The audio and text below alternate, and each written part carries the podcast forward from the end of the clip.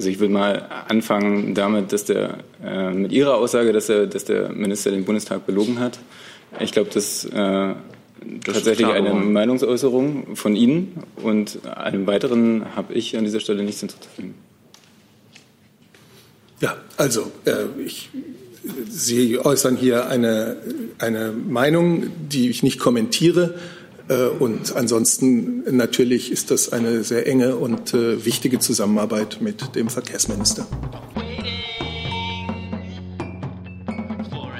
Guten Tag, liebe Kolleginnen und Kollegen. Herzlich willkommen in der Bundespressekonferenz. Herzlich willkommen dem Regierungssprecher Steffen Seibert und den Sprecherinnen und Sprechern der Ministerien. Und Gäste haben wir heute auch verschiedene Praktikanten aus verschiedenen, die bei verschiedenen Fraktionen sind, nämlich bei der CDU-CSU-Bundestagsfraktion und bei den Grünen. Ich wünsche, Herr Sage, herzlich willkommen und wünsche gute Einsichten. Liebe Hörer, hier sind Thilo und Tyler. Jung und naiv gibt es ja nur durch eure Unterstützung. Hier gibt es keine Werbung, höchstens für uns selbst. Aber wie ihr uns unterstützen könnt oder sogar Produzenten werdet, erfahrt ihr in der Podcast-Beschreibung. Zum Beispiel per PayPal oder Überweisung. Und jetzt geht's weiter. Herr Seibert hat uns aus dem Kabinett zu berichten. Aus dem Bundesinnenministerium gibt es Informationen zum Thema Seenotrettung und dem gestrigen Treffen. Von den Kollegen ist mir das Thema Brexit schon mal zugerufen worden und noch einige andere Themen, die ich im Einzelnen jetzt hier noch nicht abgefragt und gesammelt habe. Ja, bevor wir zu den Kabinettsthemen kommen, habe ich Ihnen zwei deutsch-französische Termine anzukündigen. Die Bundeskanzlerin wird an diesem Sonntag in Paris mit dem französischen Präsidenten Emmanuel Macron zusammentreffen, um, wie es auch im Vertrag von Aachen angelegt ist, äh, sich mit ihm zu den Themen des kommenden Europäischen Rates auszutauschen.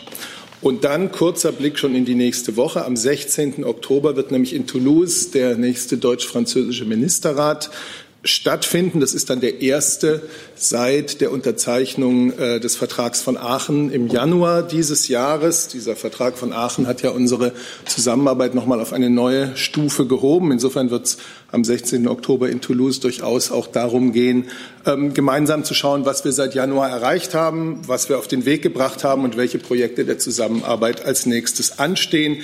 Der genaue Ablauf, ähm, das werden wir Ihnen dann zum gegebenen Zeitpunkt noch nachreichen. Da ist äh, die Planung noch nicht ganz abgeschlossen.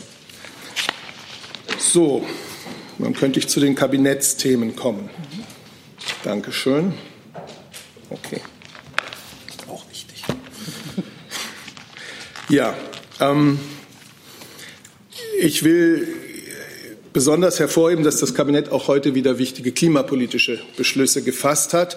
Bevor ich zu den Einzelheiten komme, vielleicht noch einmal der Gesamtzusammenhang. Alles, was wir jetzt tun, beruht auf der Überzeugung, dass der Klimaschutz eine herausragend wichtige Aufgabe ist. Eine Menschheitsherausforderung hat die Bundeskanzlerin das genannt. Und dass unserem Land Deutschland wie allen anderen Industrieländern dabei eine große Verantwortung zukommt.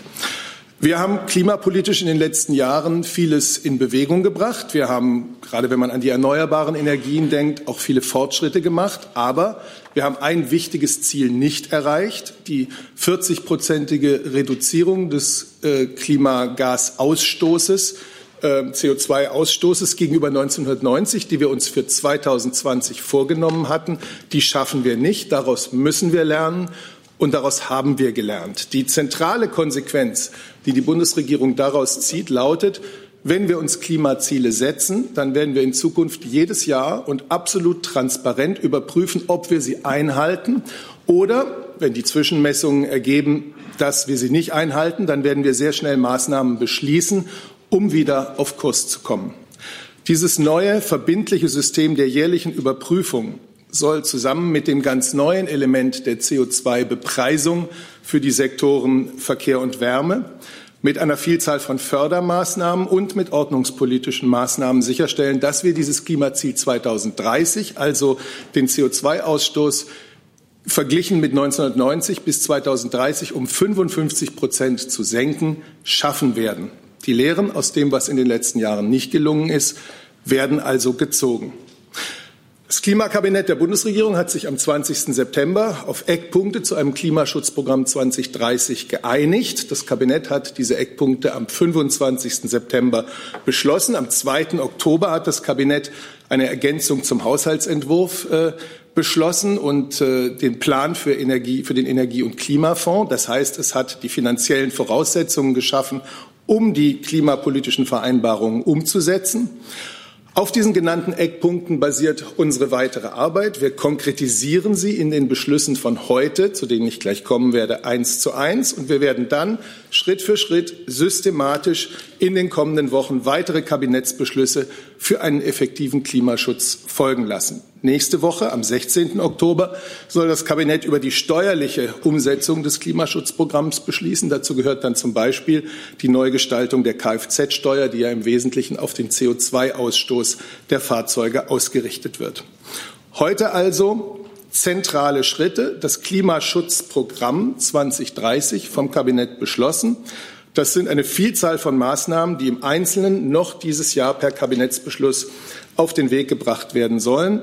Herzstück dieses Klimaschutzprogramms 2030 sicherlich die Einführung der Bepreisung von CO2-Verbrauch in den wichtigen Sektoren Verkehr und Wärme.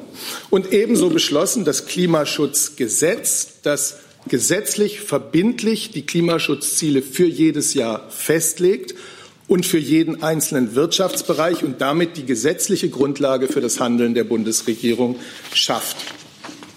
Ähm, Im Zuge dieser Beschlüsse hat das Kabinett noch einen weiteren Beschluss heute aus dem Bereich Verkehr gemacht, nämlich eine sogenannte Formulierungshilfe beschlossen, mit der die Dienstwagensteuer für reine Elektrofahrzeuge abgesenkt wird. Das gilt für reine Elektrofahrzeuge äh, mit einem Bruttolistenpreis bis 40.000 Euro. Da wird die, äh, die Steuer faktisch auf 0,25 Prozent abgesenkt.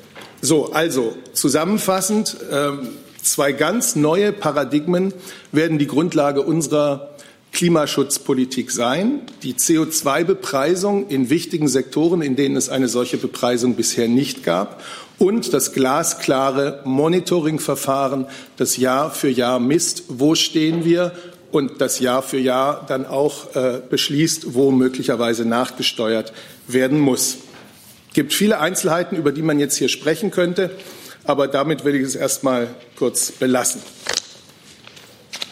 Dann kommen Heute war es ein sehr, äh, eine sehr reichhaltige Kabinettstagesordnung. Kommen noch weitere Punkte. Ein Gesetz zur Änderung der Handwerksordnung. Es werden für zwölf Handwerke wird wieder die Zulassungspflicht, man könnte auch sagen die Meisterpflicht eingeführt. Das heißt, wer einen selbstständigen Betrieb eines solchen Handwerks führen will oder wer der technische Betriebsleiter ist, der muss künftig wieder die Meisterprüfung abgelegt haben.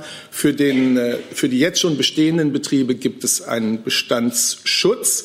Das ist ein Auftrag aus dem Koalitionsvertrag, den wir äh, damit umsetzen, auch ein Wunsch des Bundesrates. Es gab ja im Jahre 2004 eine Handwerksnovelle. Seitdem hat sich das Berufsbild aber und auch der Schwerpunkt der Berufsausbildung in einzelnen Handwerken so weiterentwickelt, dass die Zulassungspflicht jetzt eben wieder notwendig wird. Es haben sich außerdem Ausbildungszahlen und Meisterprüfungen reduziert und auch da soll gegengesteuert werden. Es sind, wie gesagt, zwölf verschiedene Handwerke. Dann zwei Beschlüsse, die Teil des Wohn- und Mietenpakets der Bundesregierung sind. Der eine Gesetzentwurf über die Verteilung der Maklerkosten bei der Vermittlung von Kaufverträgen über Wohnungen und Einfamilienhäuser. Das soll dazu beitragen, dass die Nebenkosten für diejenigen, die Wohnimmobilien erwerben, ganz spürbar gesenkt werden. Und damit soll es mehr Bürgern, mehr Bürgerinnen möglich sein, Wohneigentum zu erwerben. Die bisher weit verbreitete Praxis ist ja, dass die Käufer vollständig oder zu einem überwiegenden Anteil die Maklerkosten übernehmen auch wenn der Makler nur vom Verkäufer bestellt wurde. Und diese Praxis soll beendet werden. Die vom Käufer zu übernehmenden Maklerkosten sollen jetzt nur noch maximal 50 Prozent des insgesamt zu zahlenden Maklerlohns betragen. Und der Käufer soll erst zur Zahlung verpflichtet sein, wenn der Verkäufer nachweist, dass er seinen Anteil gezahlt hat. Das ist, glaube ich, das Wesentliche dazu. Ja, Und der zweite mietpolitische oder wohnungspolitische Beschluss betrifft die Mietpreisbremse. Sie ist seit 2015 in Kraft und soll um weitere fünf Jahre verlängert werden. Das heißt, es wird den Ländern weiterhin ermöglicht, ein Gebiet mit einem besonders angespannten Wohnungsmarkt zu bestimmen und in dem dann die Mietpreisbremse gilt. Spätestens mit Ablauf des 31. Dezember 2025 sollen alle Rechtsverordnungen auslaufen.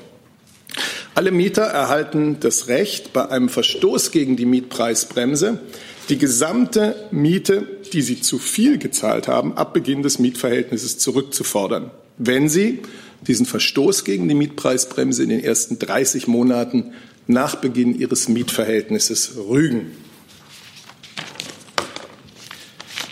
Der Bundesgesundheitsminister hat einen Gesetzentwurf für einen fairen Kassenwettbewerb in der gesetzlichen Krankenversicherung eingebracht und das Bundeskabinett hat ihn äh, gebilligt. Der Gesundheitsminister hat darüber heute die Presse schon informiert, deswegen mache ich es ganz kurz. Der Gesetzentwurf setzt die Vorgaben des Koalitionsvertrags um für eine Weiterentwicklung des Risikostrukturausgleichs. Ziel ist, fairer Wettbewerb zwischen den Krankenkassen soll sichergestellt werden. Manipulationen dieses Risikostrukturausgleiches sollen ausgeschlossen werden und die Strukturen des GKV-Spitzenverbandes sollen fortentwickelt werden. Und wir sind immer noch nicht ganz fertig, denn der, das Kabinett hat einen Gesetzentwurf gebilligt, um eine deutsche Stiftung für Engagement und Ehrenamt zu errichten. Im Juli hat das Kabinett ja äh, als eines der ersten Ergebnisse aus der Kommission Gleichwertige Lebensverhältnisse die Errichtung einer solchen äh, Stiftung beschlossen. Jetzt also die gesetzliche Grundlage für eine solche Stiftung. Ihr Zweck ist, das bürgerschaftliche Engagement, das Ehrenamt in Deutschland zugunsten gemeinnütziger Zwecke zu stärken, ganz besonders in den strukturschwachen und den ländlichen Räumen. Und äh, es ist beschlossen worden, dass äh, diese Stiftung ihren Sitz haben wird in Neustrelitz in Mecklenburg-Vorpommern. So viel dazu. Ich glaube, ich habe nichts vergessen. Ich hoffe, ich habe nichts vergessen. Wir kommen sonst noch mal das Wort. Wir kommen noch. Ach so, ja, doch, Entschuldigung, ich habe doch was vergessen. Also, das ist, äh, was in der regulären Sitzung des Bundeskabinetts äh, beschlossen wurde. Es hat im Anschluss noch ähm, eine zweite, eine dritte Sitzung des Kabinettsausschusses Digitalisierung, des sogenannten Digitalisierungskabinetts, Digitalkabinetts gegeben. Themen dieser Sitzung im Wesentlichen die Aktualisierung unserer Umsetzungsstrategie Digitalisierung gestalten, in der wir ja alle wesentlichen digitalpolitischen Vorhaben dieser Bundesregierung bündeln. Vorstellung des neuen Dashboards Digitalpolitik, das den Fortschritt bei der Umsetzung dieser Vorhaben transparent und messbar machen soll. Unser, unsere ganze Absicht bei dieser Umsetzungsstrategie ist ja, die digitalpolitischen Vorhaben noch stärker als bisher am Nutzen für den Einzelnen, für den einzelnen Bürger, für das einzelne Wirtschaftsunternehmen, für den Verband auszurichten.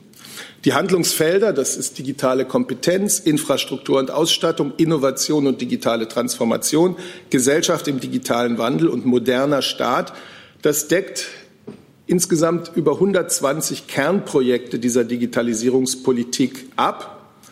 Und äh, wir haben nun Indikatoren zusammen mit den Ressorts äh, definiert und daraus ein Dashboard gemacht, das auch grafisch den Fortschritt der Maßnahmen auf den ersten Blick erkennbar macht. Wir führen also so ein strategisches Monitoring ein und machen es quantitativ messbar. Man kann dann für jeden der insgesamt 509 Umsetzungsschritte genau Entschuldigung, genau erfassen, ob er schon erledigt ist, ob er in Planung ist oder ob das noch aussteht. Dieses Dashboard wird dann fortlaufend aktualisiert und perspektivisch auch auf der Webseite digitalmadein.de veröffentlicht. So, jetzt habe ich aber, glaube ich, das Wesentliche. Sehr gut. Herr Alter hat das Wort ja. für das Bundesinnenministerium zum Thema Seenot und Ehrenamt. Brauchst Mikro? Ja, sehr gute Idee. Äh, ja, vielen Dank. Äh, ich wollte ganz gern, bevor ich zu dem Thema Seenotrettung komme, noch mal äh, eine kleine Ergänzung zu der Stiftung Ehrenamt äh, machen, die Herr Seibert gerade vorgetragen hat. Es ist noch mal wichtig hervorzuheben, ähm, dass sich in Deutschland derzeit rund 30 Millionen Menschen ehrenamtlich engagieren und dass dieses ehrenamtliche Engagement wesentlich für bestimmte gesellschaftliche Angebote äh, ist und äh, sozusagen diese Stiftung auch den Auftrag hat, die Strukturen dort zu stärken, wo sie im Moment schwach ausgeprägt sind. Das ist eben schon gesagt worden. Die Strukturen sind äh, insbesondere im ländlichen Raum und in den ostdeutschen Bundesländern schwächer, vergleichsweise schwächer ausgeprägt. So sind etwa nur neun Prozent aller Bürgerstiftungen und äh, 15 Prozent aller freiwilligen Agenturen Deutschlands im Osten Deutschlands äh, angesiedelt. Und äh, da diese ehrenamtlichen Strukturen auch Angebote äh, schaffen für den gesellschaftlichen Bereich, ist das ein ganz wesentlicher äh, Eckpunkt äh, zur Schaffung gleichwertiger Lebensverhältnisse in Deutschland und deswegen auch für den Bundesinnenminister äh, ein ganz äh, zentraler Punkt. Gut. Seenotrettung. Ich habe gestern äh, oder beziehungsweise in den letzten Stunden äh, ja auch schon diverse Einordnungen gesehen. Der Bundesinnenminister hat unmittelbar nach den Gesprächen äh, darüber informiert, äh, wie das gestern in Luxemburg verlaufen ist. Und ich will die Gelegenheit dennoch nutzen, heute noch mal ähm, auf die Gesprächsergebnisse, auf den Verlauf äh, einzugehen und darüber zu informieren, wie aus unserer Sicht die Faktenlage sich darstellt und wie das Ergebnis von gestern einzuordnen ist. Zunächst einmal hatte ich ja in der vergangenen Woche oder Anfang der Woche schon angekündigt, dass es nur ein informeller Punkt war, dass äh, auch nicht zu erwarten war, dass es zu formellen Beschlüssen kommt, schon aus verfahrenstechnischen Gründen. Äh, dennoch ist das Thema beim informellen Mittagessen gestern sehr, sehr ausführlich diskutiert worden. Die Minister haben insgesamt drei Stunden darüber gesprochen, also knapp zwei Stunden länger als geplant. Und ähm, der Kern, äh, die Kernidee dieser, dieses Gesprächs bestand eben darin, dass Deutschland, Frankreich, Italien und Malta mal ihre Überlegungen vorstellen, die sie sich am 23. Äh, September 2019 in Malta äh, überlegt haben und sich darauf verständigt haben und dass die anderen Mitgliedstaaten die Gelegenheit haben, darauf zu reagieren. Es ist äh, zunächst einmal festzustellen, dass alle Mitgliedstaaten sich zu diesem Thema rückgemeldet haben und in ihrer Einlassung hervorgehoben haben, dass Übereinstimmung darin besteht, dass der Migrationsdruck an den EU-Außengrenzen aus unterschiedlichen Richtungen hoch ist und dass nicht absehbar ist, dass dieser Druck äh, nachlässt, sondern dass man die Entwicklungen um die europäische Außengrenze herum an den Außengrenzen mit äh, Sorgfalt und mit hoher Aufmerksamkeit verfolgen muss und sich frühzeitig äh, über die Frage Gedanken machen muss, wie man dieses, diesen Migrationsdruck managen möchte und welche Maßnahmen zu ergreifen sind. Es ist auch übereinstimmend hervorgehoben worden, dass alle Mitgliedstaaten der Auffassung sind, dass diese Herausforderungen nur gemeinsam gelöst und bewältigt werden können. Und alle Mitgliedstaaten sind sich darüber einig, dass das Thema einer gemeinsamen europäischen Asylpolitik nach der Aufnahme der Arbeit der neuen Kommission mit größter Priorität, mit Hochdruck vorangebracht werden muss. Darüber besteht im Kreise der Mitgliedstaaten Einigkeit. Bei allen Überlegungen einer europäischen Asylpolitik besteht auch Einigkeit darüber, dass es keine falschen Anreize äh, geben darf, die dazu führen, dass man den Migrationsdruck, der aus unterschiedlichen Ursachen hoch ist, noch weiter befördert oder gar noch erhöht. Das ist ein wesentliches Ziel, das auch der Bundesinnenminister von Beginn an immer wieder hervorgehoben hat. Und dieses Ziel steht sozusagen über allem, was in der europäischen Asylpolitik zu entscheiden ist. Bevor ich auf die einzelnen Gesprächsergebnisse komme, möchte ich noch einmal die Dimensionen äh, deutlich machen äh, angesichts der Diskussion, die wir gerade in den letzten Tagen auch innenpolitisch hatten, ähm, über welche Größenordnung wir hier reden. Wir haben in Deutschland im Jahr 2019 von Januar bis September rund 110.000 Asylerstanträge entgegengenommen. Das bedeutet, wenn man das auf den Tag herunterrechnet, dass wir am Tag circa 407 Personen in Deutschland aufnehmen, die in Deutschland ein Asylverfahren betreiben, beziehungsweise bei denen eine Prüfung stattfindet, die zu einem Asylverfahren in Deutschland führen kann. In dem Zeitraum von September 2018 bis September 2019 haben wir 225 Personen aus Seenot gerettet hier in Deutschland aufgenommen. Ich erspare mir an dieser Stelle die Berechnung, wie viele Menschen das pro Tag sind. Man kann es auf die Formel bringen, dass wir auf den anderen Wegen in Richtung Deutschland derzeit aktuell am Tag fast doppelt so viele Menschen aufnehmen wie aus der Seenotrettung in einem Jahr. Deswegen ist die Diskussion äh, in ihrer Intensität, wie sie in den letzten Tagen stattgefunden hat, wenn man sich an Fakten orientiert und an den objektiven Tatsachen, nur bedingt nachvollziehbar. Das gestrige Gespräch im Kreise der Innenminister hat neben diesem Thema der Seenotrettung auch den Ertrag gebracht, dass die Migration im Mittelmeer mal als Gesamtheit äh, äh berücksichtigt wurde und besprochen wurde. Wir haben ja nicht nur die zentralmediterrane Route, sondern wir haben ja auch die ostmediterrane und die westmediterrane Route. Griechenland hat äh, vorgetragen zur Lage. Der Minister hat unterrichtet über seine Erfahrungen äh, in der vergangenen Woche in der Türkei und Griechenland. Und auch Spanien hat darüber berichtet, wie die Situation auf der westmediterranen Route sich darstellt. Und in der Folge war, äh, glaube ich, auch allen äh, Mitgliedstaaten klar, insbesondere aber unserem Bundesinnenminister klar, wenn ein Land wie Spanien oder Griechenland auf der jeweiligen Route im Osten des Mittelmeers oder im Westen des Mittelmeers stark betroffen ist von Migration und bereits einen erheblichen äh, Beitrag für eine europäische Migrationspolitik leisten, dann kann man nicht im Ernst erwarten, dass diese Staaten auch noch von der zentralmediterranen Route Personen aufnehmen. Nichtsdestotrotz haben sie erklärt, dass sie äh, übereinstimmen und unterstützen, dass die Migrationsthematik im Mittelmeer eines gemeinsamen solidarischen Ansatzes bedarf. Deutschland, Frankreich und Malta stehen zu dem, was sie am 23.09. Äh, in Malta abgestimmt haben und gezeichnet haben. Diese Vereinbarung gilt. Wir setzen sie um. Ähm, in den Fällen, die seitdem stattgefunden haben, äh, kommen diese äh, Überlegungen zur Anwendung. Auch in den Fällen, die wir künftig haben werden, werden diese vier Länder sich daran gebunden fühlen. Und das ist gegenüber den anderen Mitgliedstaaten und auch gegenüber der Kommission so deutlich kommuniziert worden.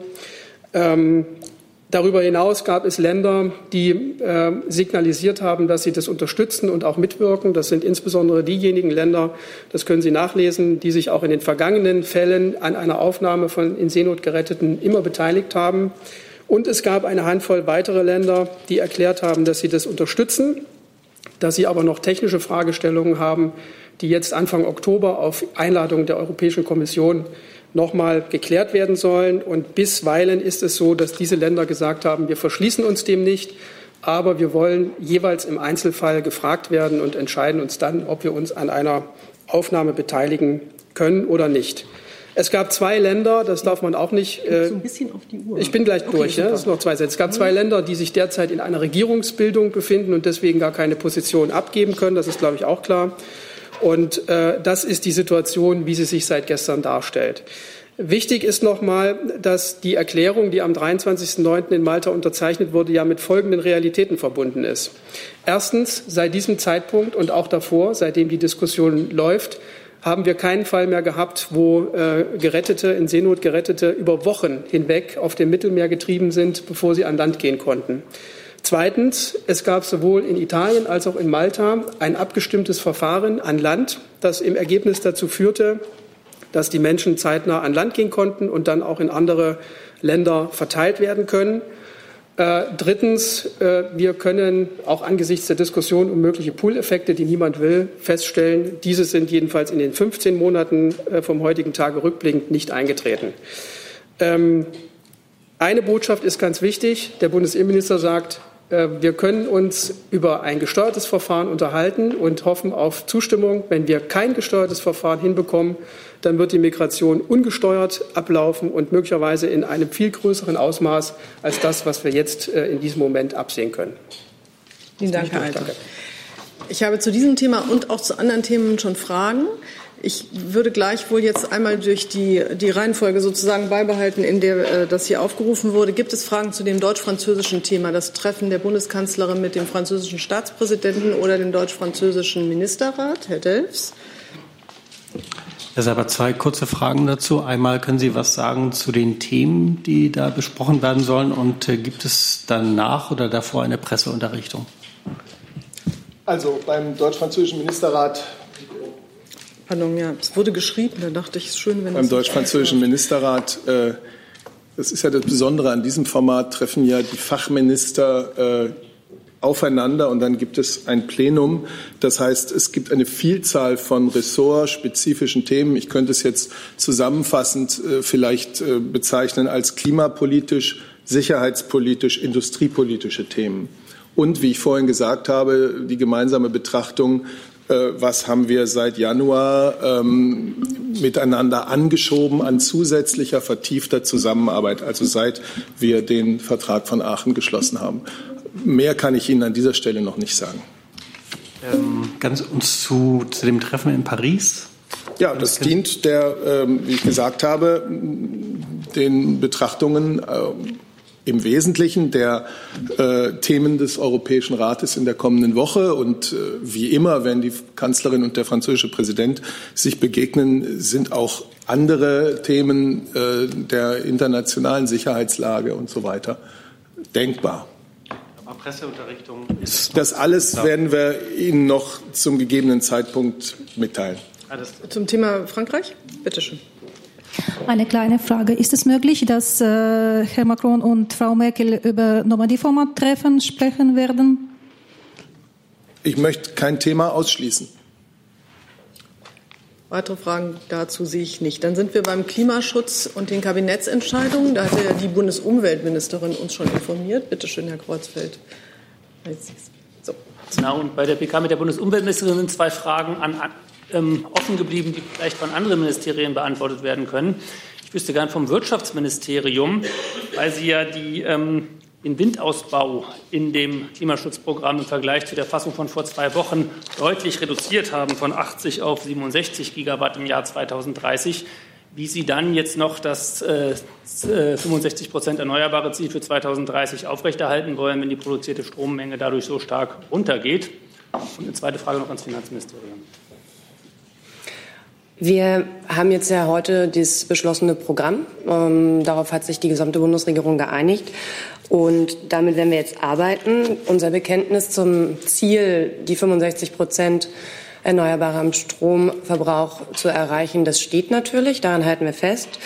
Und weil wir ähm, in der letzten Zeit gewisse Probleme beim Windenergieausbau hatten, hatte Herr Altmaier sich auch mit ähm, Vertretern aus der Branche getroffen und am letzten Freitag einen Maßnahmenplan, Aktionsplan, der aus diesem Treffen resultiert, vorgestellt. Und darüber sind wir jetzt im Gespräch mit den Ressorts. Und ähm, ich kann nur noch mal betonen, wir halten an dem Ziel der, der 65 Prozent fest, werden sehen, wie wir das erreichen, werden die erforderlichen Maßnahmen ergreifen und wenn das nicht ausreicht, wir haben ja das Monitoring vereinbart, gegebenenfalls nachsteuern. Zweite Frage. Ähm, vom Finanz- oder Innen, ich weiß nicht, wer dafür zuständig ist, ähm, was auffiel im Zusammenhang mit der Einführung des CO2-Preises, sind ja mehrere Kompensationsmaßnahmen geplant. Zum einen höhere Pendlerpauschale, zum anderen Absenkung der EEG-Umlage und zum dritten Erhöhung des Wohngeldes. Während EEG-Umlage und Pendlerpauschale in drei Schritten 21, 22, 23 erhöht werden mit dem Anstieg der CO2-Abgabe, ist das Wohngeld nur eine einmalige Erhöhung vorgesehen, dann bleibt das gleich. Da würde mich interessieren, ob man da keinen Bedarf sieht, die sozusagen parallel zum Anstieg der Kosten zu beteiligen oder wie das zu begründen ist, dass da nur eine einmalige Erhöhung vorgesehen ist.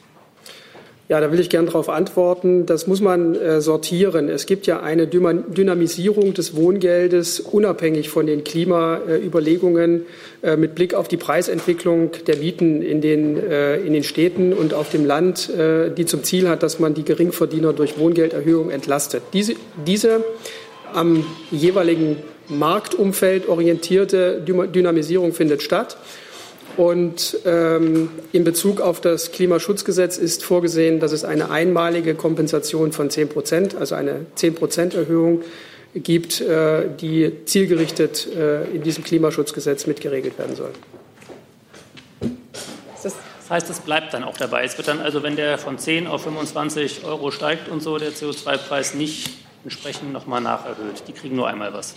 Es ist im Moment vorgesehen, dass das Wohngeld in diesem Zusammenhang einmalig um 10 Prozent erhöht wird. Und die dynamisierte Erhöhung des Wohngeldes äh, orientiert sich an der Preisentwicklung. Das heißt also, man kann für die Zukunft da keine weiteren Erhöhungen ausschließen, aber das wird nicht im Klimaschutzgesetz geregelt.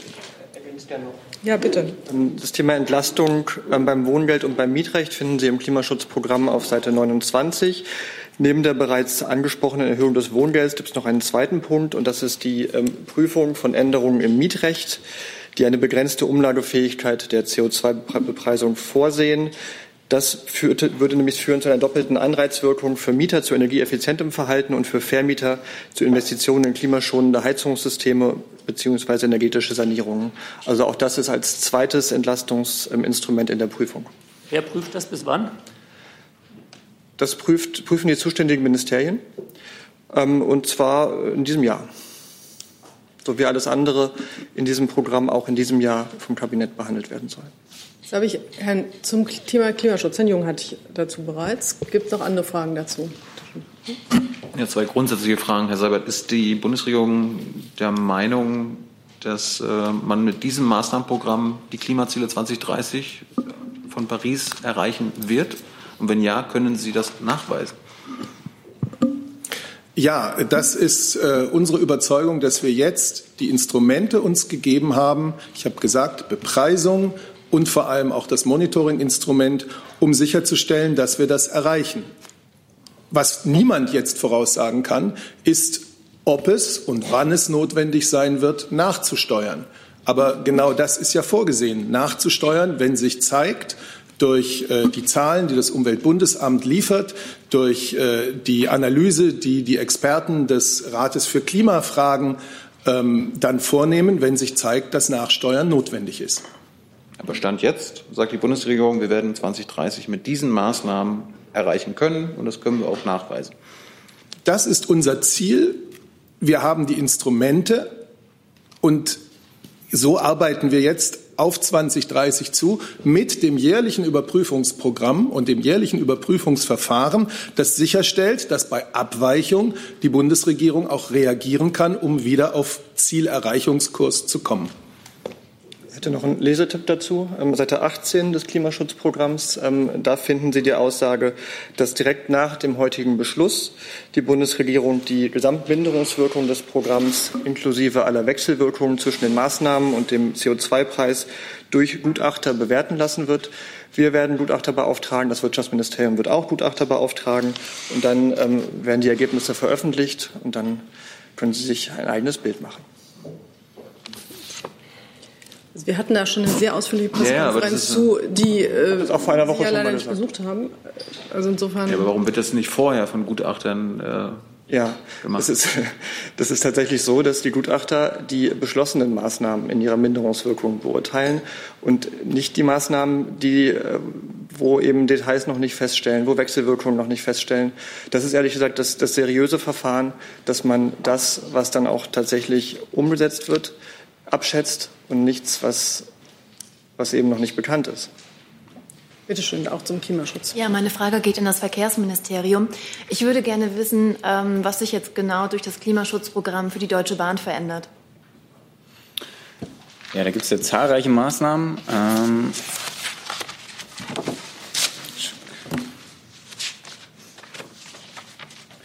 Im Bereich Bahn äh, ist da vor allen Dingen zu nennen die Senkung der Mehrwertsteuer der Bahnfahrkarten im Fernverkehr von 19 auf 7 Prozent. Äh, damit soll die, neu, äh, die Bahn neue Kunden und zusätzliche Einnahmen generieren, äh, mit denen sie wiederum moderne neue Hochgeschwindigkeitszüge äh, kaufen kann.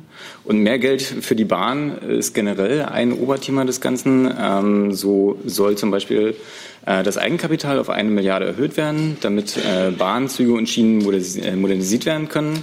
Äh, mehr Geld für Ausbau und Neubau zur Verfügung ähm, steht und mehr Geld für den Erhalt und die Modernisierung äh, da ist. Ähm, der Minister hatte sich dazu auch einmal äh, oder mehrmals geäußert. wir haben ein klares Ziel, die Bahnrepublik Deutschland und eine starke Schiene, denn ein leistungsfähiges, hochwertiges Schienennetz ist wesentlich für das Erreichen unserer Klimaziele im Verkehr. Ähm, ich denke, das fasst ganz gut zusammen. Weitere Maßnahmen haben wir dann nochmal im ÖPNV, aber das ist ja dann nicht mehr ganz direkt äh, die Bahn. Vielleicht eine Nachfrage. Kann man schon sagen, ab wann Bahnkunden davon etwas spüren werden? Äh, wie Herr Fichter ja nebenan bereits äh, gesagt hat, werden alle Maßnahmen, die in diesem Klimaprogramm drinstehen, noch in diesem Jahr vom Kabinett behandelt. Wir hatten eine sehr ausführliche Pressekonferenz zu dem Thema Klimaschutz. Ich habe jetzt hier noch, ich will das jetzt hier nicht mehr mit Blick auf wahnsinnige Meldungen, die hier noch sind, nicht jetzt noch ausdehnen. Äh, was gibt es jetzt noch? Eine Frage dazu. Und dann ja, die geht an Herrn Seibert, der war ja bei der vorherigen Pressekonferenz nicht dabei. Herr Seibert, ähm, da Sie gesagt haben, es werden, die Lehren würden äh, transparent gezogen, insofern, dass eben jährlich Einhaltung, Nichteinhaltung äh, überprüft wird. Besteht die Transparenz darin, dass es im Klimakabinett dann behandelt wird? Oder gibt es sozusagen eine regierungsinterne Transparenz oder gibt es eine Transparenz äh, in der öffentlichen Diskussion? Äh, und zum Zweiten auch ein Punkt, der vorher nicht behandelt worden war. Gibt es Sanktionsmöglichkeiten bei Nichterreichung der Ziele in einzelnen Sektoren? Also ich habe das zwar gehört, dass das behandelt wurde, aber bitteschön. Gut. Das Umweltbundesamt wird jeweils im März des Folgejahres bekannt machen, was es gemessen hat an konkreten Emissionsdaten für das Vorjahr. Das legt es der Bundesregierung und dem Bundestag vor. Der Expertenrat für Klimafragen, der unabhängig jetzt gebildet wird, wird dies analysieren und wird seine Einschätzung an das Klimakabinett geben. Und da, wo nachgesteuert werden muss, da wird, und zwar zeitnah im Klimakabinett bestimmt, in welcher Form nachgesteuert wird. Das kann ein Nachsteuern in dem Sektor sein, der hinter seinen Zielen zurückbleibt. Das kann ein Nachsteuern in einem anderen Sektor sein und das kann ein Nachsteuern sektorübergreifend sein. Für uns zählt CO2 auf die effizienteste und günstigste Art zu reduzieren. Und dieses Nachsteuern ist ja dann Regierungshandeln und wird natürlich äh, vor der Öffentlichkeit äh, dargelegt werden müssen. Darüber wird die Öffentlichkeit informiert. Das wird sicherlich auch debattiert werden, so wie das bei uns üblich ist. Herr Jung? In Ihrer Pressemitteilung schreiben Sie, ähm, wer sich klimafreundlich verhält, wird unterstützt. Ähm, werden denn die, die sich klimaschädlich verhalten, sanktioniert werden in Zukunft, bestraft werden? Was müssen die befürchten? Die Einführung einer CO2-Bepreisung in den Bereichen, wo es bisher eine solche noch nicht gab, Verkehr und Wohnen oder Verkehr und Wärme, die macht ja jedem klar, und das ist, glaube ich, der Wert auch dieser Grundentscheidung, dass Jahr für Jahr klimaschädliches Verhalten etwas teurer wird und entsprechend klimaschonendes Verhalten, klimafreundliches Verhalten günstiger wird. Zumal wir ja zahlreiche Unterstützungen geben, damit Bürger, aber auch Unternehmen auf klimafreundliches Verhalten umsteigen können. Gut. Okay. Ähm, nee, wir verlassen das Thema jetzt. Ich habe jetzt schon äh, mehrere Nachfragen zur Seenotrettung. Deshalb würde ich jetzt abweichen und die Kabinettsthemen dann hinten dran noch mal aufrufen. Ähm, bei Frau von Mallenroth, bitte schön. Also zur Seenotrettung habe ich nichts. Ach so, äh, das hatte ich so verstanden. Dann nee, hat Frau Buschow aber zur Seenotrettung. Pardon, Frau Buschow war zur Seenotrettung. Bitte schön. Das wird ja hier nicht schriftlich eingereicht. Das geht ja per Blickkontakt. Nochmal äh, nachgefragt, Herr Alter, weil Sie gesagt haben, es wird jetzt auf jeden Fall so umgesetzt von den Vieren, die sich auf Malta einig waren. Diese Vereinbarung sieht die, dass ich es jetzt einfach mal richtig verstanden habe, vor, dass Italien und Malta die Schiffe in jedem Fall immer anlegen lassen, dass dieses wochenlange Herumtreiben ein Ende hat und diese vier untereinander dann die Flüchtlinge äh, aufteilen. Also quasi auf Deutschland eine Quote von dem Viertel, was ja auch schon mal im Raum stand, dann zukommt. Ist das so richtig verstanden? Sie kriegen. ähm, das ist verkürzt wiedergegeben. Ähm, in Malta haben sich vier Staaten auf etwas verständigt und auch äh, dieses Verfahren für sich beschlossen, von dem sie weitere überzeugen wollen. Selbstverständlich fühlen sie sich daran gebunden, was sie miteinander vereinbart haben. Das heißt aber nicht, dass im Falle, einer, äh, im Falle eines Schiffes die Europäische Kommission nur noch bei Deutschland, Italien, Frankreich und Malta anfragt, sondern ich habe ja deutlich gesagt, es gibt weitere Länder, die signalisiert haben, dass sie sich im Einzelfall beteiligen wollen. Und genau das wird stattfinden. Das heißt, ich kann da keine Prognose abgeben. Es gibt keine festgelegten Quoten. Äh, aber die vier Staaten fühlen sich selbstverständlich an das gebunden, was sie sich in Malta, äh, worauf sie sich in Malta geeinigt haben. Aber erste, der erste Punkt der Frage, damit ist auch gesichert, dass Schiffe in jedem Fall anlegen. Also Italien wird keine Häfen mehr blockieren. Ist das Teil der Vereinbarung? Davon gehen wir aus. Gut. Gibt es weitere Fragen zur Seenotrettung? Das scheint mir nicht der Fall zu sein. Dann wurde das Thema Brexit aufgerufen. Da ist Herr Oltermann. Danke. Ähm, äh, es gab ja gestern ein Telefonat äh, zwischen äh, der Bundeskanzlerin und dem britischen Premier Boris Johnson. Über diesen, den Inhalt dieses Gesprächs wurde in der britischen Presse viel berichtet. Äh, mich würde interessieren, ob ähm, der Inhalt dieser Berichte auch Ihrem Verständnis dieser Unterhaltung entspricht. Ja, wie ich gestern schon äh, sehr, sehr vielen Kollegen von Ihnen gesagt habe, behalten wir grundsätzlich die Übung bei, dass wir vertrauliche Gespräche auch vertraulich behandeln. Deswegen berichte ich nicht aus dem Gespräch und nehme auch nicht zu berichten, äh, wie äh, aus der britischen Regierung berichtet worden sein soll, Stellung.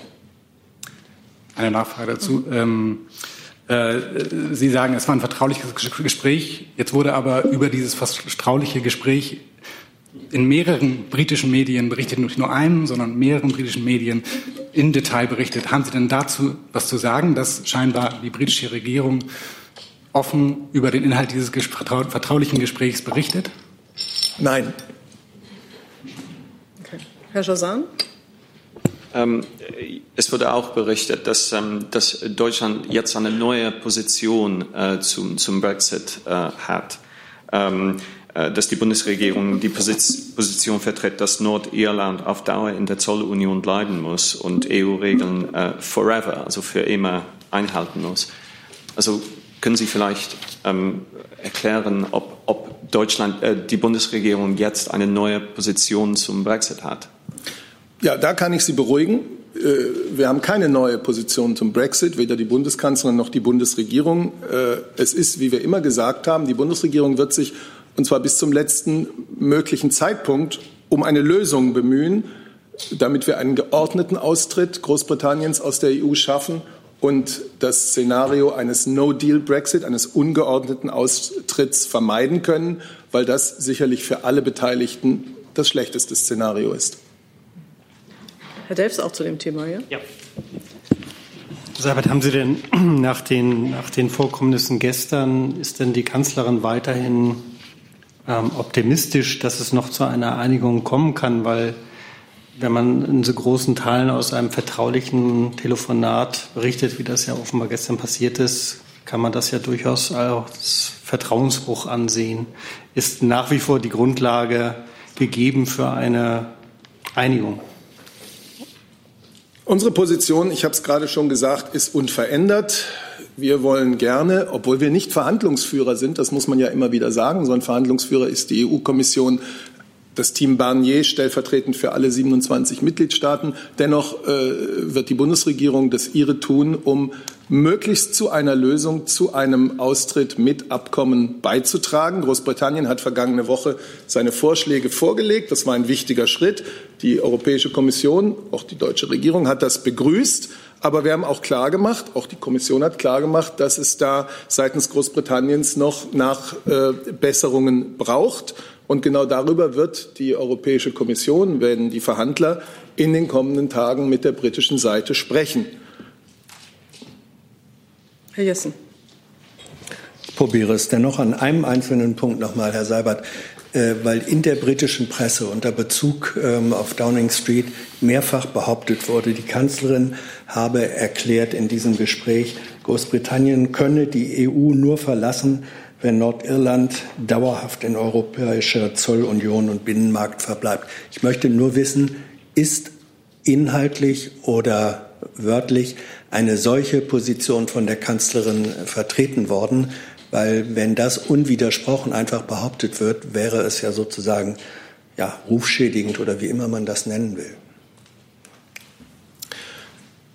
Ich bleibe dabei, ein vertrauliches Gespräch ist ein vertrauliches Gespräch, aber ich habe auch gesagt, die Position der Bundesregierung, der Bundeskanzlerin hat sich nicht verändert. Äh, die Europäische Kommission hat Großbritannien gebeten, seine Vorschläge noch nachzubessern. Und da gelten zentrale Kriterien. Das eine Kriterium ist, dass die Integrität des EU-Binnenmarktes geschützt sein muss. Und das andere wichtige Kriterium ist, dass das Karfreitagsabkommen, das Frieden äh, über Nordirland gebracht hat, ähm, dass das bewahrt werden muss und dass man eine Lösung finden muss, die diesem Karfreitagsabkommen auch ähm, entspricht.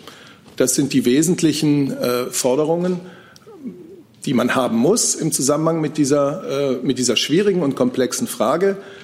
Ich sage noch einmal, die Bundeskanzlerin wird sich äh, im Rahmen ihrer Möglichkeiten einsetzen, um eine Lösung, zu einer Lösung beizutragen.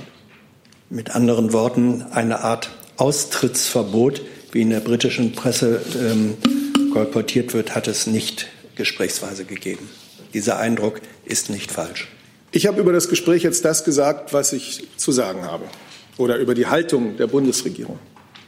Gut, zu Brexit sehe ich jetzt keine weiteren Fragen mehr. Ich habe jetzt sechs oder sieben Wortmeldungen zu verschiedenen anderen Themen. Jetzt, die, die gehe ich jetzt erstmal durch. Frau von Mallingroth, mhm. mit dem Thema Maut, wenn ich es richtig weiß. Ja, so spielt sich in dem Umfeld ab, genau. Okay, also, dann. mich würde gerne ähm, interessieren, einmal von allen Ministeriumssprechern und auch Herrn Seibert, inwiefern es im jeweiligen Ministerium Usus ist und auch im Kanzleramt wichtige Treffen, an denen der Minister oder die Ministerin teilnimmt, eben nicht zu protokollieren oder in irgendeiner anderen Form zu dokumentieren. Also vielleicht Gesundheitsministerium, also die, diejenigen, die im Vordergrund sitzen, ähm, bis zum Verkehrsministerium, wenn Sie da vielleicht einmal kurz was dazu sagen könnten, zu dem Usus der Dokumentation und des Protokolls von wichtigen Treffen. Wollen Sie mal anfangen? Also, nee, eigentlich nicht. Also wer, wer ist, wem darf also ich habe da jetzt nichts zu sagen, ehrlich gesagt. Ja, also die Frage ist ja, das ist ja eben, also natürlich ist das äh, mit Blick aufs Verkehrsministerium, aber die Frage ist ja, inwiefern ist es Usus in den Ministerien, wichtige Treffen, an denen Minister oder Ministerin teilnimmt, ähm, zu dokumentieren oder zu protokollieren oder eben genau das nicht? Also es geht um die Frage der Arbeitsweise einer Bundesregierung. Es geht um die Frage genau der Üblichkeit von Protokollen und der Dokumentation von wichtigen Treffen.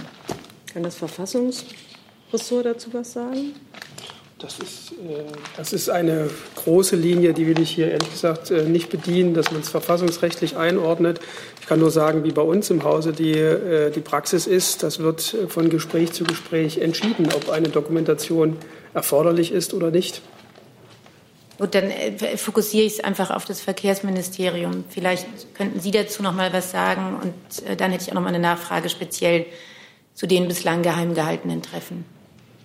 Okay, also vielleicht einmal, weil es wird ja auf die aktuelle Berichterstattung zum Thema Maut abzielen, nehme ich mal an. Ähm, Generell gilt, dass wir zu dem Thema ähm, transparent informieren, und zwar schon die ganze Zeit auf unserer Webseite. Äh, dort finden Sie unter anderem auch die Antwort an die Abgeordneten äh, Kühn und Kindler von äh, gestern. Dort äh, gibt es unter anderem auch äh, die chronologische Abfolge der Treffen. Ähm, ganz generell, wie das bei solchen Treffen gehandhabt wird mit der Protokollierung, äh, entzieht sich leider meiner Kenntnis. Es müsste ich gegebenenfalls nachreichen, wie das generell im Ministerium abläuft. Also da würde ich Sie bitten, genau diese Frage, die ich eben äh, einfach mal so an alle gerichtet habe, dann bitte, dass Sie das vielleicht noch mal nachreichen, auch für Ihr Haus. Und dann hätte ich äh, noch eine spezifische Frage. Ähm, ähm, die ja im Rahmen der Transparenz sicherlich auch zu beantworten ist. Was war der Anlass und was waren die Ergebnisse des Treffens zwischen Andreas Scheuer und Vertretern der Firmen Kapsch und Eventteam im November 2018 und Juni 2019? Könnten Sie uns das bitte sagen? Also wie ich es gerade schon gesagt habe, finden Sie exakt die Teilnehmerlisten inklusive Datum, inklusive Gesprächsgegenstand in der Antwort, die Sie bei uns auf der Webseite finden. Ähm, nur kurze Nachfrage noch. Finde ich da auch die Ergebnisse? Sonst würde ich die Frage jetzt gerne hier noch beantwortet kriegen. Sie finden dort äh, in Kürze zusammengefasst die Gesprächsinhalte. Inhalte. Ja, das Aber Thema des Gesprächs, ne? Ja. Genau. Aber ich habe ja nach den Ergebnissen gefragt. Ich kann gerne noch mal reingucken. Das wäre jetzt auch für die aktuelle Berichterstattung. Nein, die die Ergebnisse der Gespräche finden Sie in der Anfrage nicht. Aber der Minister hat unter anderem ja auch in der, ähm, in der, in der 114. Sitzung des Deutschen Bundestages gegenüber den Abgeordneten dort ausführlich Stellung bezogen. Das Gesprächsprotokoll finden Sie wiederum online.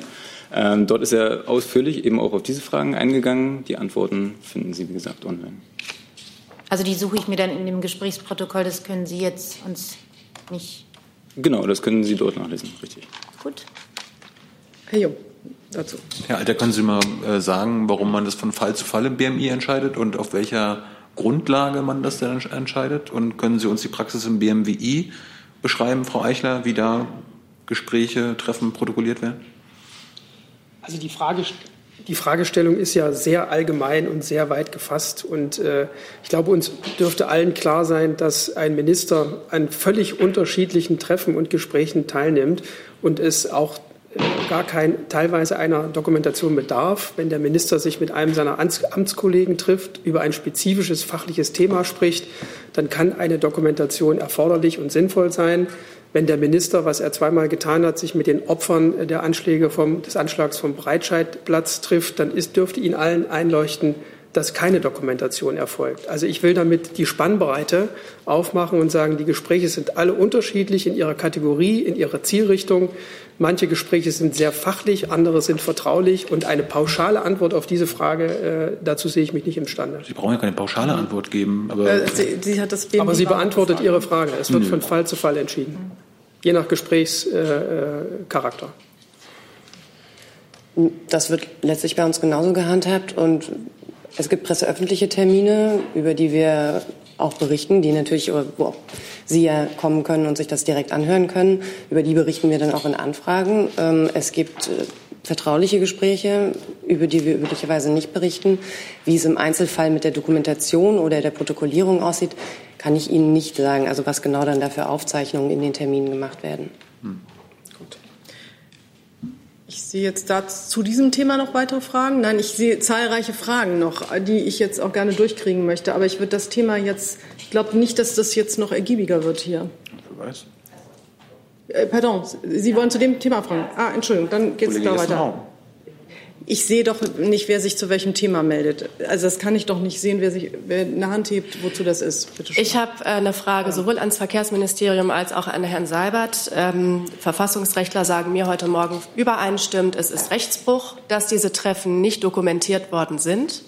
Wie steht das Ministerium dazu und wie steht das Kanzleramt dazu? Weil bei einem dieser Treffen ja auch äh, Kanzleramtsminister Helge Braun dabei war.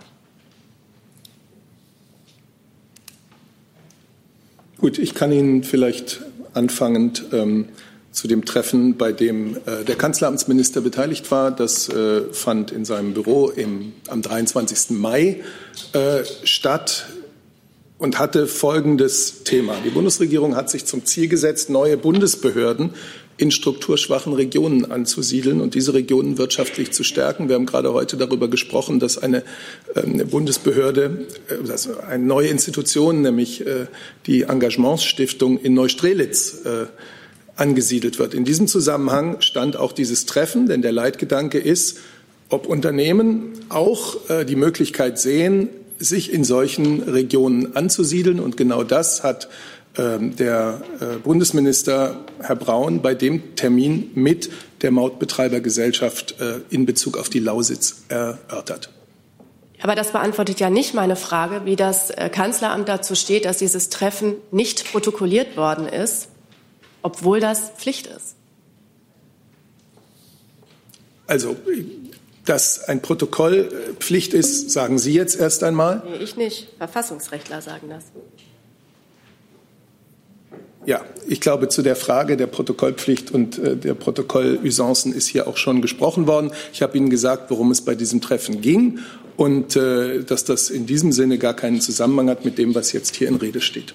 Gut, dann stelle ich jetzt dieselbe Frage noch mal ans Verkehrsministerium, denn da geht es ja nicht nur um das eine Treffen in Anwesenheit von Kanzleramtsminister Braun, sondern um insgesamt fünf Treffen, davon drei in Anwesenheit des Ministers, die nicht protokolliert wurden. Ja, Im Wesentlichen kann ich mich da aber nur Herrn Seibert anschließen. Ne? Also wir haben die Beurteilung an dieser Stelle kann ich nicht leisten, weil ich die Aussage der Verfassungsrechtler nicht kenne. Okay, dann geht es mit Frau Lindner auch zu dem Thema. Die ja, noch mal eine Frage ans Verkehrsministerium, Herr Alexandrin. Warum wurde es denn weder protokolliert noch zumindest ein Vermerk darüber angefertigt, dass diese Gespräche stattgefunden haben? Erste Frage. Zweite Frage ist, ähm, es ist ja jetzt das zweite Mal, wo sich ein ähnliches Verfahren abspielt, wo Medien den Verkehrsminister konfrontieren mit Gesprächen, die stattgefunden haben, wo es dann auch eingeräumt wird, dass sie stattgefunden haben. Wie oft wird das denn noch geschehen? Also was kommt denn da jetzt noch nach an undokumentierten Gesprächen? Also zunächst mal alle Gespräche, die dort in diesem Zusammenhang geführt wurden, da hat der Minister von vornherein klargemacht, unter anderem eben in der 114. Sitzung des Bundestages, ähm, dass die stattgefunden haben. Also eine Leugnung fand ja da an dieser Stelle nicht statt. Ähm, zur zweiten Frage, wie viele Gespräche denn da noch kommen, kann ich, kann ich Ihnen keine Antwort geben. Ne? Weil alles, was wir tun, geschieht unter dem Grundsatz der Transparenz. Genau darum können Sie äh, unter anderem tausende Seiten aus den Verträgen, äh, tausende Unterlagen bei uns auf der, Online, äh, auf der Webseite äh, nachlesen. Zusätzlich wurden nochmal zahlreiche Unterlagen äh, unter anderem der Geheimschutzstelle des Bundestages zur Verfügung gestellt. Das heißt, alles, was in diesem Zusammenhang passiert, passiert unter dem Motto volle Transparenz. Jetzt habe ich Herrn Jessen und Frau von Mallingrott dazu. Herr Alexandrin, bei diesen Gesprächen ging es ja um ein konkret wichtiges Projekt des Regierungshandelns, nämlich die Ausgestaltung der Mautverträge. Warum war das nicht wichtig genug, dass es vor und oder nachbereitet wurde? Und wie verhält sich das zu dem vom Minister, zu der vom Minister äh, versprochenen größtmöglichen Transparenz? Wie kann Transparenz geschaffen werden, wenn wichtige zu Entscheidungsvorbereitung dienende Gespräche weder vor noch nachbereitet werden, insofern in keiner Weise dokumentiert sind. Transparenz wird, wie ich jetzt auch schon mehrfach gesagt habe, in, auf verschiedene Weise geschaffen. Also wir haben auf äh, alle parlamentarischen Anfragen, die zu diesem Thema gestellt wurden, äh, geantwortet. Die meisten davon finden Sie tatsächlich auch bei uns auf der Webseite. Der Minister stand den Abgeordneten äh, persönlich Rede und Antwort in der 140. Sitzung des äh, Bundestages. Und Sie finden zahlreiche weitere Informationen bei uns auf der Webseite. Es gab aber in diesen Fällen keinerlei Transparenz über das, was in den Gesprächen mit welchem Ergebnis vom Haus vorbereitet und vom Haus nachbereitet wurde. Es kann keine Transparenz geben, wenn es keine substanziellen ähm, äh, dokumentierten Ergebnisse gibt. Wie soll es da Transparenz geben? Transparenz über nichts?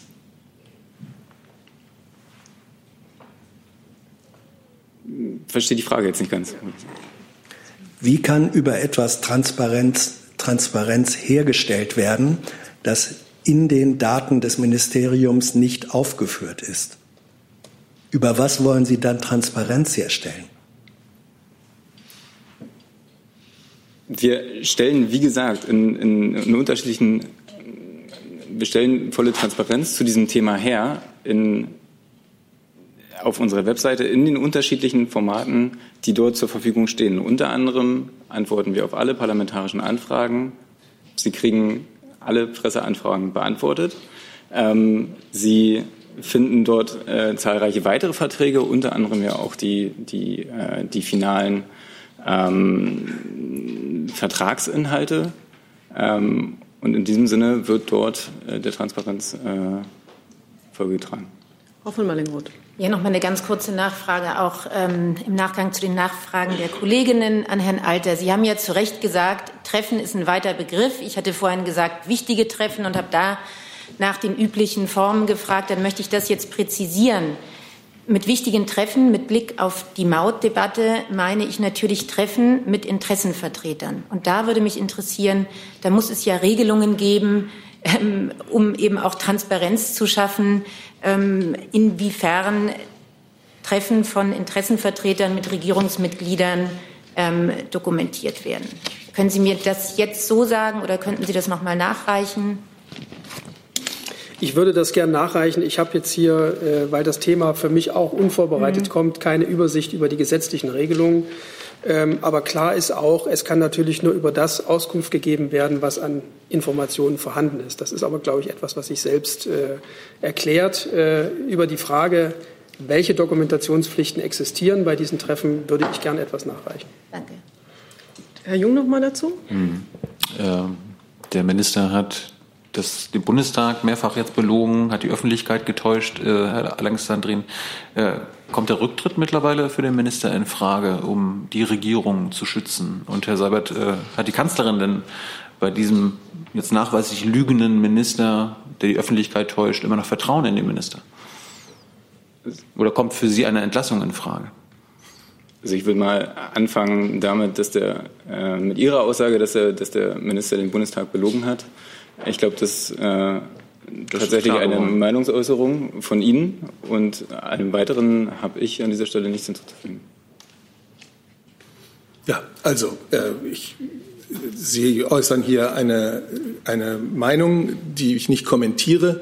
Äh, und ansonsten natürlich ist das eine sehr enge und äh, wichtige Zusammenarbeit mit dem Verkehrsminister.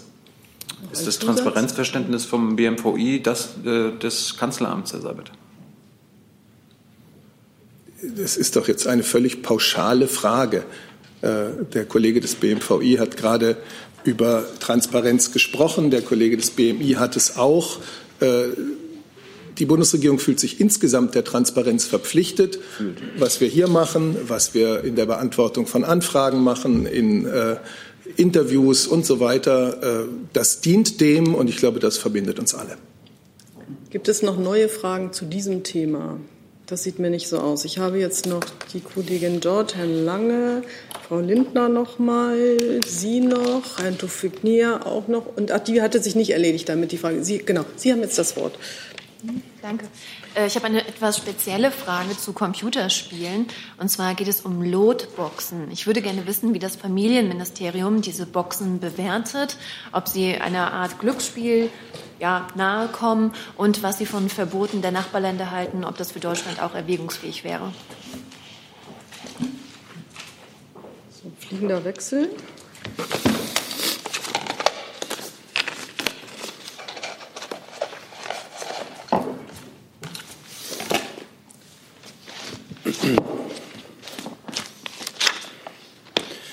Ja, danke erstmal für Ihre Frage und für Ihre Geduld.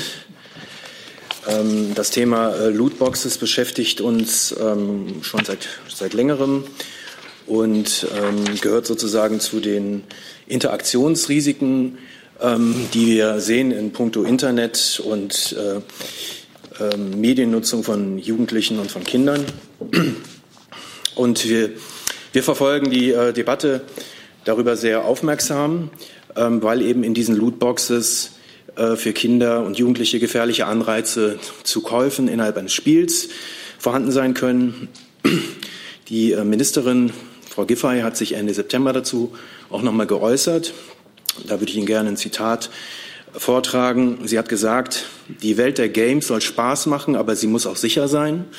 Deshalb müssen die Anbieter mehr Verantwortung übernehmen, zum Beispiel auch offenlegen, dass Lootboxes in einem Game enthalten sind. Lootboxes sollen künftig auch auf die jeweilige Altersfreigabe eines Games Einfluss haben können, weil eben Eltern auch mehr Transparenz darüber brauchen, welche Spiele und Apps für ihre Kinder geeignet sind und welche eben nicht. Und ähm, ich möchte gerne noch anfügen, dass eben der Jugendschutz aus unserer Sicht eben wirtschaftlichen Interessen Grenzen setzen muss und dass das eben auch im Gaming-Bereich gelten muss. Und für einen effektiven Jugendmedienschutz im Zeitalter der mobilen und interaktiven Mediennutzung brauchen wir neue, moderne gesetzliche Regelungen. Da sind wir dran. Ähm, deshalb werden wir auch einen Entwurf für ein modernes Jugendmedienschutzgesetz vorlegen. Nachfrage, ähm, beinhaltet das ein Verbot von diesen Boxen und wann wäre damit zu rechnen? Das äh, beinhaltet zunächst einmal kein äh, Verbot äh, von äh, Lootboxes. Ähm, wie gesagt, wir sind ähm, an dem Thema dran ähm, im Zusammenhang eben mit, dem, mit der Reform des Kinder- und Jugendmedienschutzes. Und da brauchen wir dringend eine gesetzliche Modernisierung. Und äh, dazu müssen wir mit allen Akteuren, vor allem auch den Ländern, halt eben sprechen und ähm, auch die Unternehmen, die Anbieter viel stärker in die Pflicht nehmen. Noch ein, ein ja, Zusatz? Ich würde ja. gerne noch mal, wenn kein Verbot in Erwägung gezogen wird, wie kann man dann zusammen mit den Herstellern und den Ländern denn die Jugendliche schützen vor diesen Boxen? Wie gesagt, ähm, ich hatte das eben schon angedeutet, ähm, dass wir unter anderem ähm, darauf abzielen wollen, dass es äh, Altersfreigaben gibt, dass halt eben Eltern letztendlich dann auch in ihrer Verantwortung für ihre Kinder und äh, minderjährige Jugendliche dann entscheiden können und Transparenz haben, ob ein Spiel für ihre Kinder geeignet ist oder nicht. Herr Jung dazu? Können Sie kurz sagen, wann eine Lootbox für Sie eine Lootbox ist? Wie bitte? Wann ist für Sie eine Lootbox eine Lootbox? Ähm, das äh, kann ich Ihnen jetzt nicht äh, ohne weiteres erklären. Können Sie das nachreichen vielleicht? Das könnte ich Ihnen nachreichen, ja. So, Gibt es dazu noch weitere Fragen? Dann habe ich Herrn Lange als Nächsten zu einem anderen Thema. Eine Frage an das Verteidigungsministerium bitte. Die DPA berichtet, die Ministerin sei nach ihrem Truppenbesuch ob der Umstände, also Truppenbesuch in Mali, wenig amüsiert gewesen. Da wollte ich fragen, ob Sie diesen Bericht so bestätigen können. Und zweitens wird die Ministerin mit dem Wort zitiert, es habe gekracht nach diesem Besuch. Äh, was, wie, wo hat denn da gekracht? Danke. Also richtig ist, dass es im Zusammenhang mit der Reise der Ministerin nach Mali dazu gekommen ist, dass ein Flug für Soldatinnen und Soldaten verschieben werden musste, verschoben wurde. Das entspricht nicht, diese Flugänderung entspricht nicht den Vorstellungen der Ministerin. Sie hat dementsprechend auch äh, zu äh, Protokoll gegeben, wollte ich gerade sagen, ein Zitat gegeben, den kann ich kurz vortragen. Wenn wegen meiner Besuche äh, Soldatinnen und Soldaten auf ihre Flüge warten müssen, dann sage ich entweder meine Reise ab oder es muss sichergestellt sein, dass wir gemeinsam fliegen können. Dieser Flug wird morgen nachgeholt. Es handelt sich dabei knapp um 70 Soldaten und die Verschiebung waren knapp über einen Tag. Darüber wurden die Angehörigen und Soldaten auch bereits vor einem Monat äh, informiert.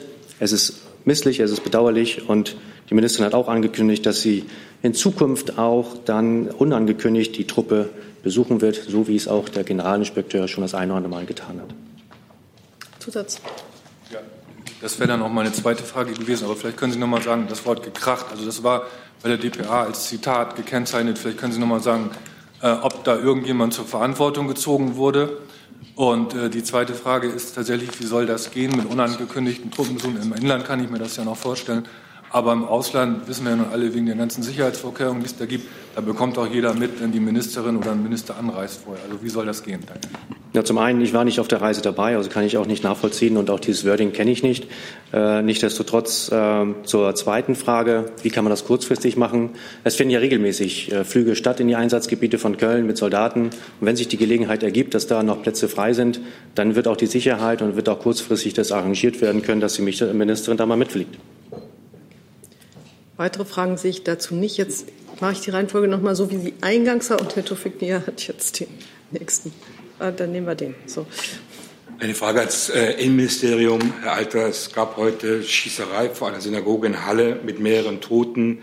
Äh, mehrere Täter sind anscheinend flüchtig in voller Kampfmonitor. Können Sie dazu nähere Einzelheiten sagen? Sind die ich kenne die Medienberichte. Darüber hinaus liegen mir keine Informationen vor. Nach letzten äh, Informationen, die ich hier nebenbei mitlese, hat es offenbar eine Festnahme gegeben. Zu den Hintergründen der Tat, zu den Motiven kann ich an dieser Stelle nichts sagen. Ja, ich will vielleicht ganz kurz etwas dazu sagen. Auch ich, auch ich lese jetzt hier nur die, die Schlagzeilen, die so eintreffen. Das sind schreckliche Nachrichten aus Halle und ich äh, hoffe sehr, dass die Polizei den Täter, die Täter möglichst schnell fassen kann und dass vor allem auch bis dahin kein weiterer Mensch in Gefahr kommt. Es ist äh, ganz wichtig, dass die Bevölkerung den Aufforderungen der Polizei Folge leistet. Und es ist natürlich entsetzlich, dass äh, jetzt wohl bestätigte Meldungen von zwei Todesopfern äh, sprechen, von zwei Menschen, denen das Leben genommen worden ist. Und unsere Gedanken gehen an die Freunde, an die Familien dieser Todesopfer. Frau Buschow dazu? Wenn man das liest, scheint sich das alles in der Nähe oder sogar direkt vor einer Synagoge abgespielt zu haben, zumal heute Yom Kippur ist. Haben Sie darüber Kenntnisse?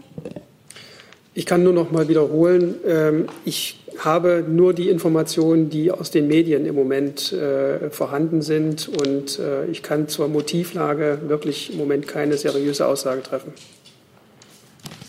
Gut, hatte ich dazu noch eine Hand gesehen, Frau Lindner?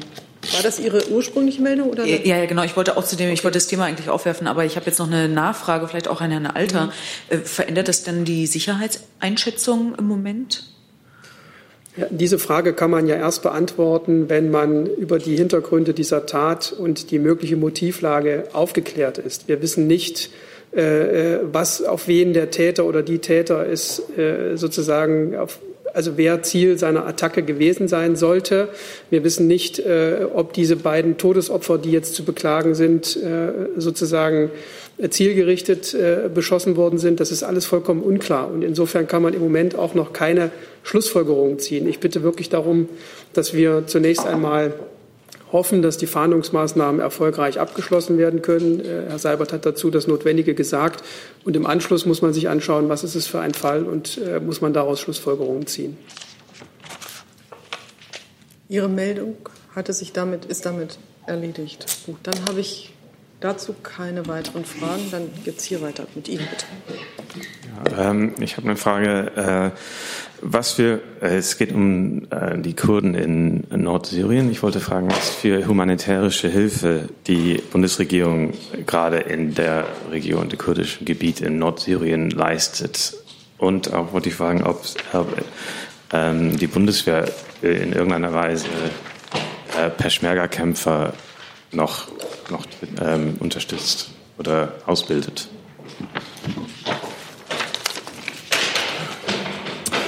Ja, ich kann äh, zu Ihrer ersten Frage sagen, ähm, die Bundesregierung ähm, gehört ja zu den ähm, Mitgliedern und äh, im Fall des Themas Stabilisierung auch äh, zu den Co-Vorsitzenden der internationalen Anti-IS-Koalition. In dem Rahmen engagieren wir uns auch äh, im Bereich Stabilisierung in den von IS befreiten Gebieten in Nordostsyrien. Seit 2017 haben wir dort Maßnahmen in Höhe von über 50 Millionen Euro gefördert äh, im Bereich Stabilisierung. Ähm, wir leisten auch gemeinsam mit unseren Partnern in den Vereinten Nationen, ähm, der Internationalen Rotkreuzbewegung und verschiedenen NGOs humanitäre Hilfe in diesen Gebieten. Das, dazu kann ich Ihnen aber keine präzisen Zahlen nennen, weil diese ähm, humanitäre Hilfe ähm, nicht immer ähm, regional äh, so aufgeschlüsselt ist. Das ist durch die neuen Entwicklungen, die in, der, in dem Gebiet sind, diese Hilfen irgendwie in Gefahr jetzt? Ja, also äh, dazu würde ich vielleicht allgemeiner äh, noch mal ausholen. Wir haben ja auch gestern äh, am Montag schon äh, dazu Stellung genommen, dass wir ähm, die türkische Regierung als Bundesregierung äh, wiederholt nachdrücklich aufgefordert haben, von aller militärischen Intervention im Nordosten Syriens abzusehen, eben weil wir befürchten, dass eine solche Intervention äh, die Region weiter zu destabilisieren droht, ein Wiedererstarken des IS befördern äh, und Bedingungen schaffen könnte, die zu neuen Fluchtbewegungen führen. Ähm, wir stehen dazu ähm, im Kontakt mit der Regierung der Vereinigten Staaten. Wir haben in Abstimmung mit den europäischen Partnern auch die Erwartung zum Ausdruck gebracht, dass die USA ihr Engagement in Syrien aufrechterhalten und weitere äh, Schritte mit den Partnern abstimmen. Und ähm, bei der Gelegenheit würde ich auch gerne noch kurz auf Medienberichte eingehen, die in den letzten Tagen kolportiert wurden, äh, wo, wo es hieß, die EU habe der Türkei Mittel für Stabilisierungs- oder Wiederaufbaumaßnahmen ähm, im Zuge einer solchen militärischen Intervention in Aussicht gestellt. Ähm, diese Berichte treffen natürlich nicht zu. Ähm, dazu hat der Kollege vom Innenministerium am Montag auch schon kurz ausgeführt. Dann war noch die Frage, ob die Peschmerga noch ausgebildet wird von der Bundeswehr. Die, Wie bitte? Ob die Peschmerga-Kämpfer noch ausgebildet werden von der Bundeswehr, wollte ich wissen. Da kann Sie aber noch. Pardon. Ich das ist ja, ist ja noch Teil der, der, des Mandates, dass auch diese noch ausgebildet werden. Die Ministerin hat vor knapp zwei, drei Wochen sich da auch das Bild gemacht. Und äh, die Ausbildung läuft. Gut. Dazu noch, ich, ich bin gerade etwas irritiert hier über diesen Abwanderungsbewegungen. Äh, wie, wie werden denn die deutschen Soldaten? Wir auch. Die, ja, ich finde es gut, die Regierung sitzt hier und die Zuhörer gehen Mittagessen oder so. Bitte schön. So. Wie werden denn die deutschen Soldaten darauf vorbereitet, äh, falls es zu Invasionen kommt? Also sollen die dann mitkämpfen mit den Kurden oder müssen die dann gegen die Kurden kämpfen, weil Alliierte ist ja die Türkei? Wie ist das? Ja, jetzt sind wir wieder im Bereich von vielen Spekulationen, an denen würde ich mich einfach auch gar nicht beteiligen wollen. Ja, aber welcher Seite steht denn die Bundeswehr bei dem Konflikt? Die Bundeswehr hat einen Auftrag mandatiert vom Parlament, der da lautet, dass entsprechend die Ausbildung der Peshmerga im Land stattfindet. Ich würde aber vielleicht an der Stelle einmal einhaken und etwas geografische Aufklärung betreiben wollen, ähm, weil manchmal pauschalisierend von den Kurden gesprochen wird. Ähm, Syrische Kurden. Bitte? Ja, es gibt nun ähm, die Maßnahmen der Bundeswehr, die finden im Irak statt. Ähm, da werden nicht irgendwelche Kurden ausgebildet, sondern unsere Zusammenarbeit dort äh, findet statt mit den Sicherheitskräften der äh, autonomen Region Kurdistan-Irak.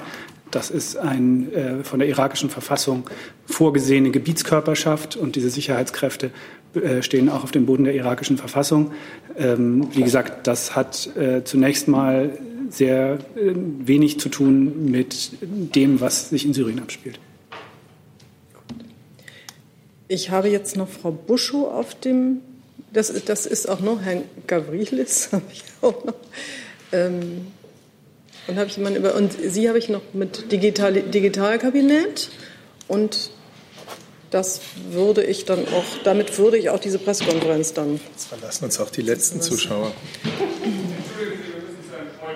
Ja, das. Wo müssen Sie hin zu einem?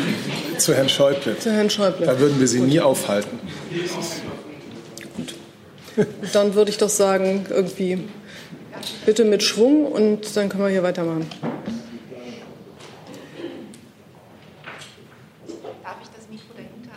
Super Idee, vielen Dank.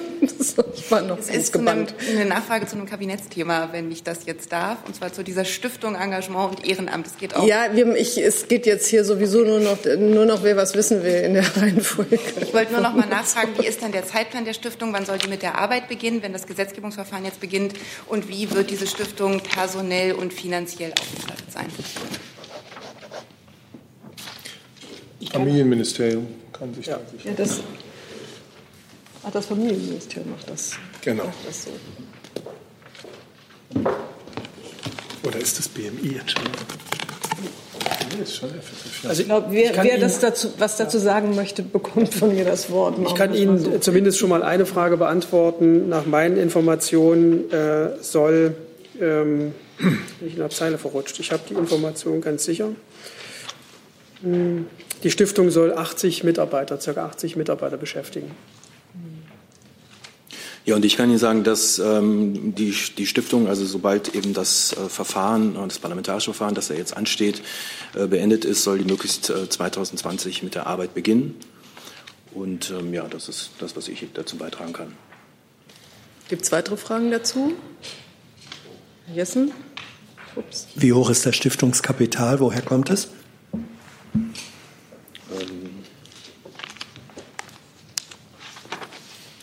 Da habe ich jetzt die Unterlagen nicht dabei, das müsste ich Ihnen nachreichen. Vielleicht gibt es ja noch einen Funk aus dem Haus dazu. Gibt es weitere Fragen dazu? Dann habe ich Herrn Gavridis. Ja, vielen Dank. Äh, das ist eine Frage an die Ernährungs- und Landwirtschaftsministerin zum Listerien-Lebensmittelskandal.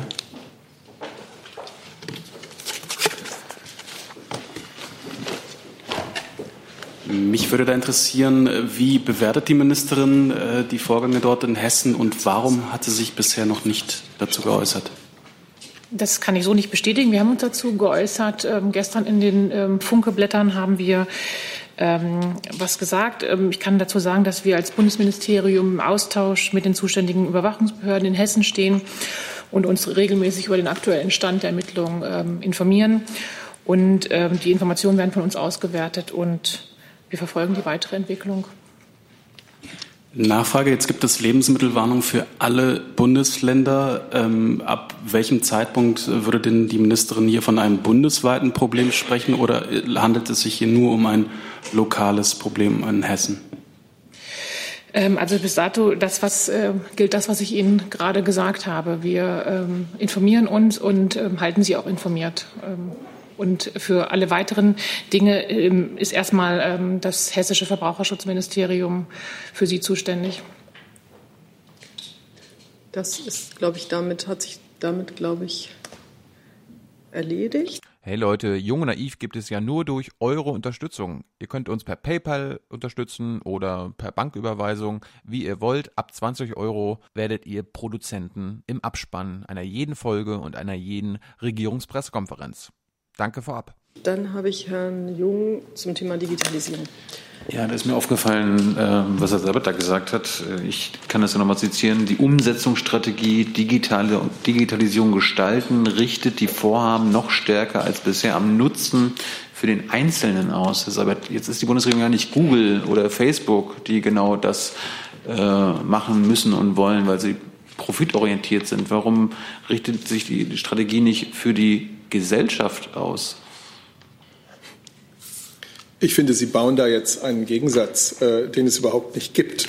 Es ist für eine Bundesregierung völlig normal, dass sie ihre Maßnahmen an den Interessen und Bedürfnissen der Bürger, auch das hätte ich so sagen können, ausrichtet. Und damit der Gesellschaft und nicht der Einzelne. Weil es widerspricht sich ja meistens. Das Schöne an unserer Gesellschaft ist doch, dass sie so plural und so divers ist. Das heißt, es gibt viele verschiedene Bedürfnisse, mit denen Bürger sich an ihren Staat wenden. Hm. Und diese Bedürfnisse insgesamt, die Gesamtheit der Bürger ergibt die Gesellschaft. Wie gesagt, sie machen einen, Unter eine, eine, einen Gegensatz auf, den es nicht gibt. Also der guten Ordnung halber habe ich jetzt auf meiner Liste noch die Meisterpflicht das Wohn- und Mietpaket, die, den fairen Kassenwettbewerb aus dem Kabinett und das Digitalkabinett hatten wir schon. Ich sehe keine weiteren Fragen. Ich danke alle für Ihr Durchhaltevermögen, für diese umfangreiche Tagesordnung und schließe die Pressekonferenz.